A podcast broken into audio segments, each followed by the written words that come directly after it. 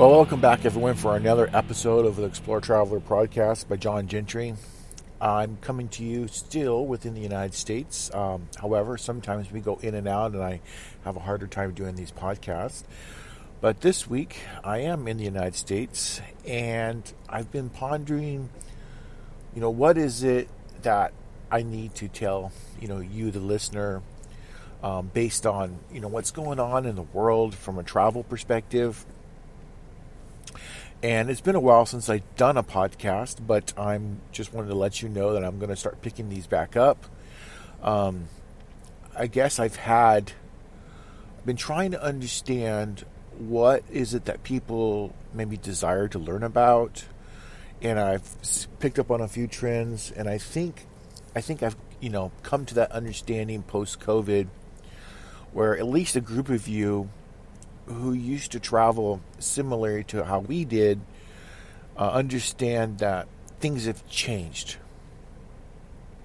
So, you know, during the pandemic emergency, um, those of you that followed me on my blog and with my wife and I, you would have noticed that, you know, the things that I was writing about began to change, right? I mean, I, I made a, a clearly I switched towards outdoors, uh, a lot of hiking, a lot of national parks, national monuments, not as much international travel during that time period. It was just, it had become very difficult.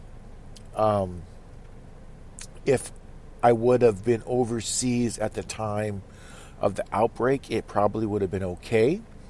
It just would have been, I would have had to adapt to whatever the norm was at that particular location.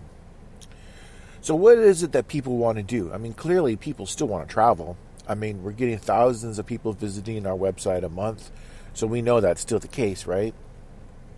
Um, you know, what are the? I mean, I, I talk about a, ran, uh, a whole variety of different things. You know, from you know national parks to you know things that you can do to keep your costs down when you're doing your hiking, your trips, and even if you're at a, a park somewhere like in you know, Thailand or, or just wherever you're at, China. I mean, there's some beautiful national parks on the international level as well. And so I've kind of come to the conclusion that there's a lot of people because the, the work from home situation that happened in the United States and in Europe, yes, it caused economic destruction, but it also caused an opportunity now that the people that cannot work from home are now not working from home. So the jobs that are conducive to working from home are becoming obvious. The types of people that have the ability to do this are becoming obvious. So some of us have been like working on the go, traveling around the world. You, I guess you could call that working from home, sort of um, but it's more like working from your hotel, right? So, you know, business people have been doing this forever, right? I mean, people traveled around the world on you know steamships and railroads and, and, and you know even before that they were on horses and carts and so but they still worked when they were on the road they just did it with a pen and a pencil and paper right I mean today is it really any different I mean yes I need a, I need a technological uh, you know thing called the internet, right? You access, you know, I can access my files, I can access our photos, I can access our video files, I can take, you know, a video that we just did and we launched on YouTube, and I can put it in a blog post and I can write about it, and then have the video, you know, for people to go to if they don't have time to read. So there's lots of options of things that I can do with inside this new work from home environment. And um, some businesses, I think, uh, were able to prove the usefulness of their technology. Uh, you know, Zoom comes to mind, but there's others like DocuSign, right? The ability to review and to securely sign your legal documents, I think, is very well established because of what happened. Um, so I, I consider these to be positives. And for people who have an international mindset and understand economies of scale around the world, understand that just because you are having a problem getting what you need here in the United States or in Europe, that does not mean that the type of person that you need is not available in another place of the world. And furthermore, they don't necessarily have to be in the United States to get what you need done. Now, if you're running a business that includes, you know, websites and data, and uh, I mean, maybe you have products that ship out through Amazon. I mean, there's only there's there's so many different variables on this, right? Or maybe you, you know, put together, you know, things like us. You know, we put together information that gives people access to the world to be able to, to enjoy themselves from their home, right? some people are disabled and, and, they used to travel and they like to read about places they would they used to go to, or they want to watch videos about travel videos of places they used to go to. And it's an enjoyment, it's a pastime, it's a hobby, and so we we try to provide that it you know that piece for people, and we also try to give the person who is still traveling internationally useful information that allows them to you know basically have an expat expatriate type lifestyle. Now, a lot of people who are travel bloggers are not expatriates, right? An expatriate and and some of the typical travelers, you know, they're coming into a country, they're trying to keep their costs as low as possible, and they're they're not really setting up roots within inside that location. I mean, by the time they get to the point where they think they might need to do that, they, they go to another country and they just kind of start over. So that's a slightly different type of traveler.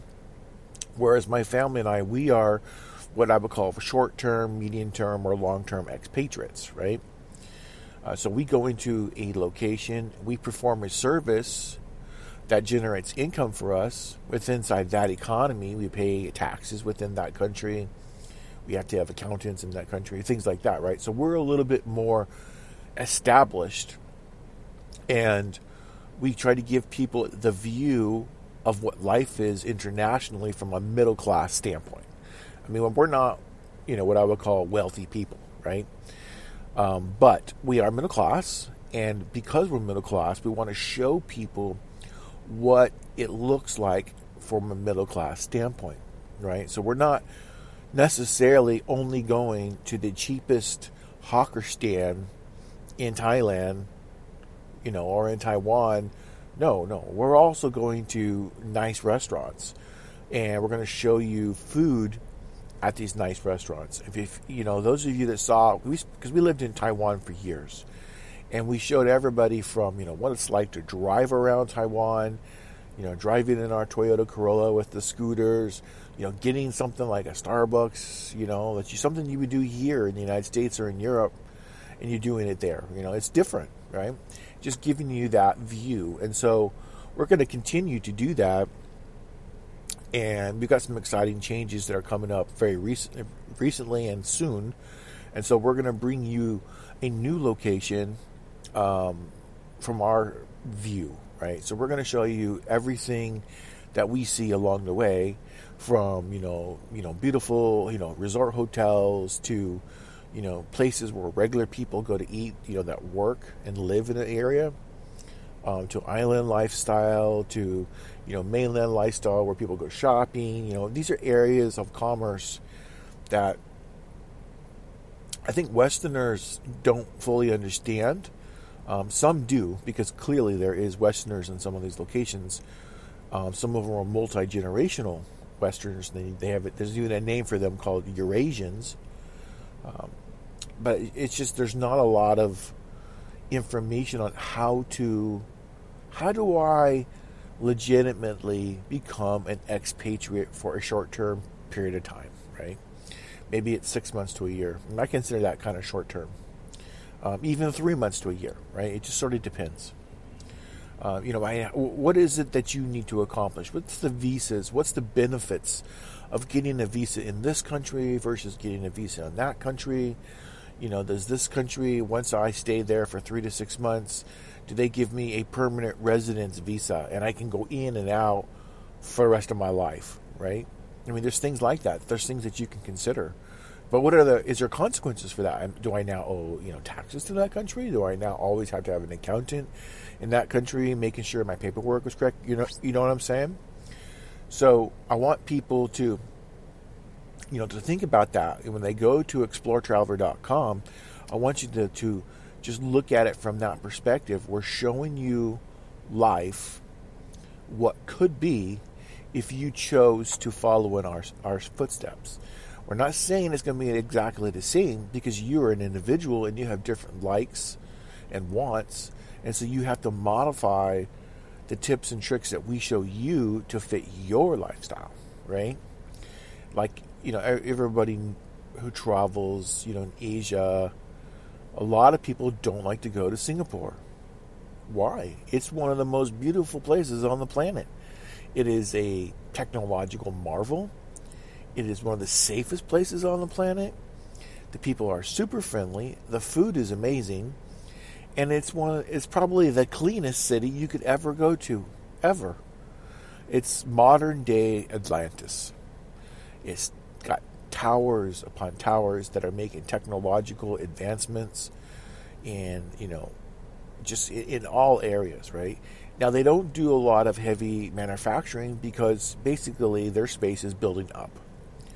Um, but they create, you know, parks that remind you of Avatar, right? I mean, they go to great lengths to mold and match, you know, the living ecosystem of the island into the city's skyscraper culture, and they really did achieve this in a very short period of time.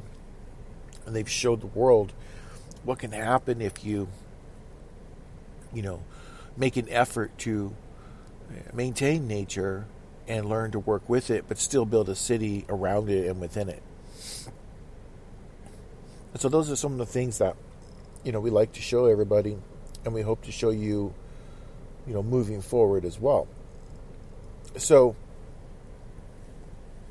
today, right? What's one of the things I want to talk to today? So I guess that's a lead in to I want people to start thinking about what their plan B is. You know, the world is changing more rapidly now than it did, you know, before the that pandemic time frame. Um, we've got a disruption in supply chains. We have a disruption in the international workforce. We have a disruption with inside governments around the world. And there's variations of all these no matter where you go nothing, no one place has the same difficulties, right? All the difficulties are slightly different. There's similarities, but there's some slightly differences. So where does that leave you, the international travel, the person that likes to explore, that's into adventure, that can take his work from home job on the road, right?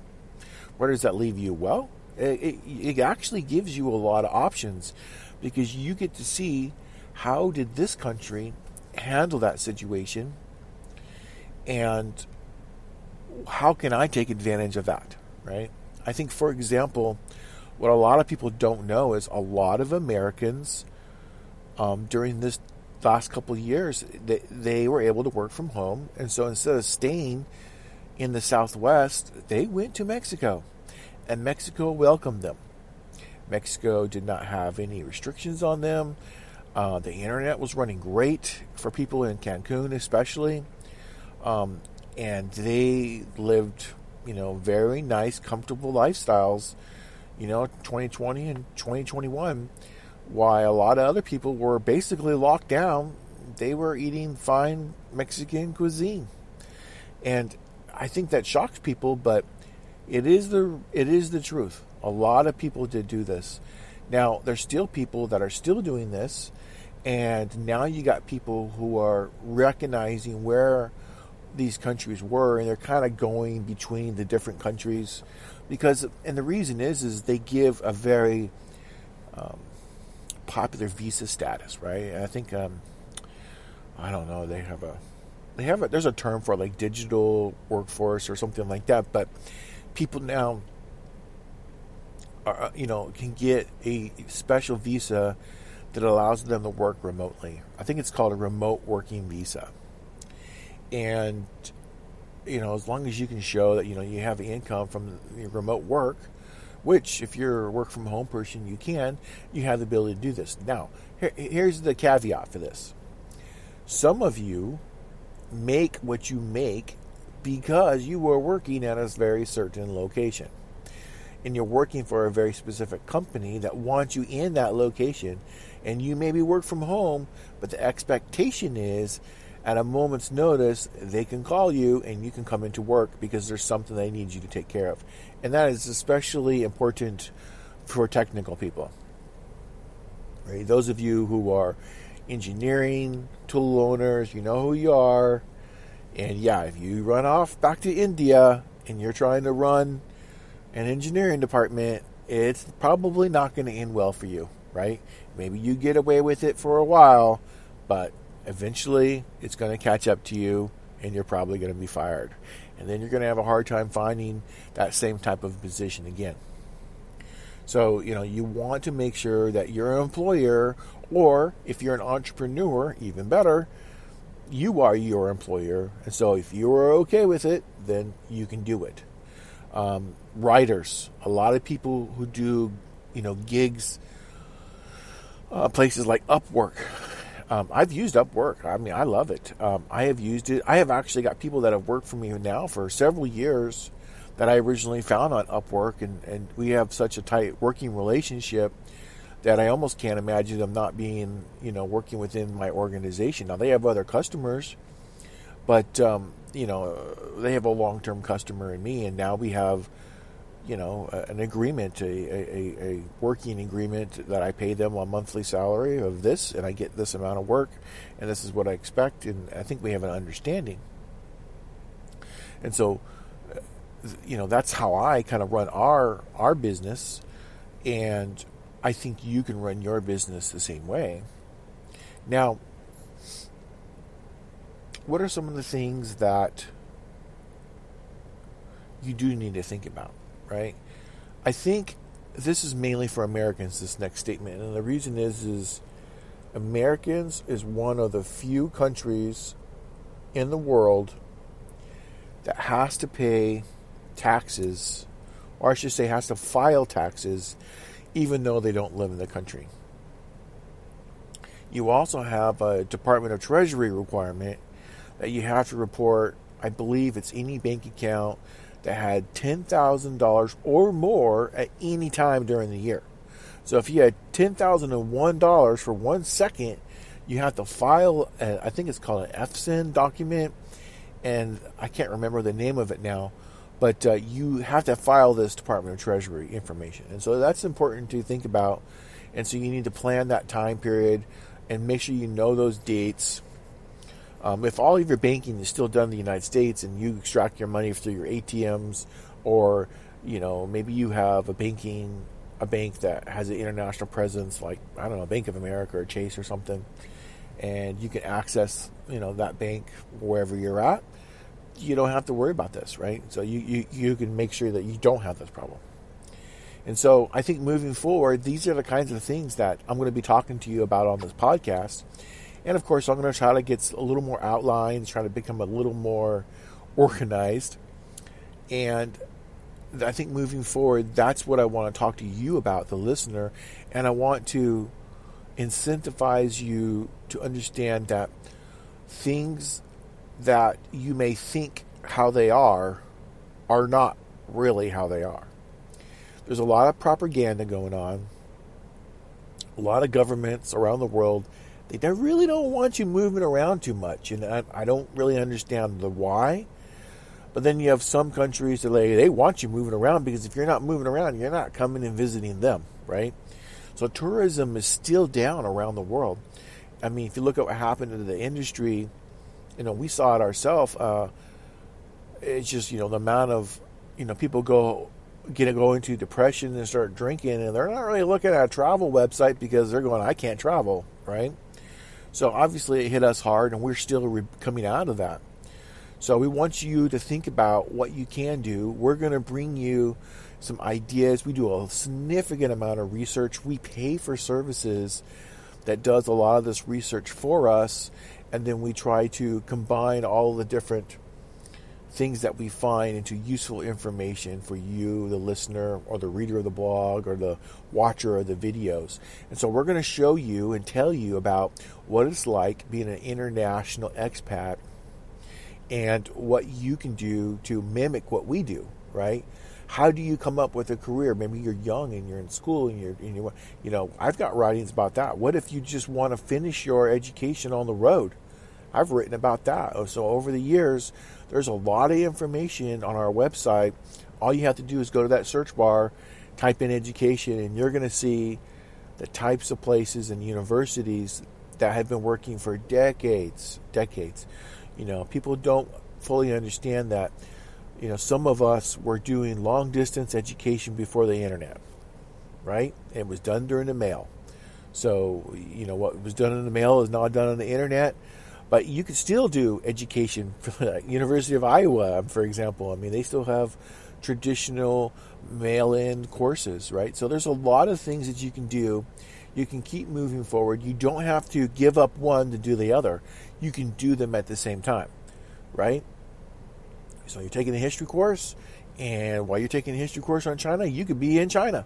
You could be in Japan. You could be in Southeast Asia. You can be in Europe. you can be in Rome, right? So I want you to start thinking about learning life at the same time as enjoying life. I want you to do what you enjoy. If you enjoy what you're doing, then there's no reason for you to change. But what if your what you enjoy today is not the same as what you're going to enjoy tomorrow? So you want to plan for changes in your lifestyle. You know, people can retire early. People can retire at 50, whenever they choose to do so. They can retire at 50 and basically start a whole new career. And so I want you to think about that. And I think until next time, I want to, you know, thank you all for visiting our website, especially during the last couple of years. Um, it really, really helps us. You know, as you know, we don't put, you know, ads all over our website. Actually, we don't put any ads on our website. We don't like them. Um, we have used them periodically over time, but if they annoy me, I assume they're going to annoy you. And so we try to, you know, generate revenue based on the information that we talk about, um, some of the consultation that we do, you know, things like that. You know, maybe some very limited advertising in a way that we find is non-disruptive to you, the reader, watcher of our videos, or the listener of our podcast. So, you know, so thank you again for supporting us during this uh, tumultuous time. And I apologize for not doing as many podcasts uh, because I was doing so many videos. And I'm going to try to have that a little more balanced. And my wife and I are going to try to see how we can generate more content and get more of this information that we know about, that we've documented, and how we can get that to you, the individual that's interested. So until next time, thank you, everyone. Travel on.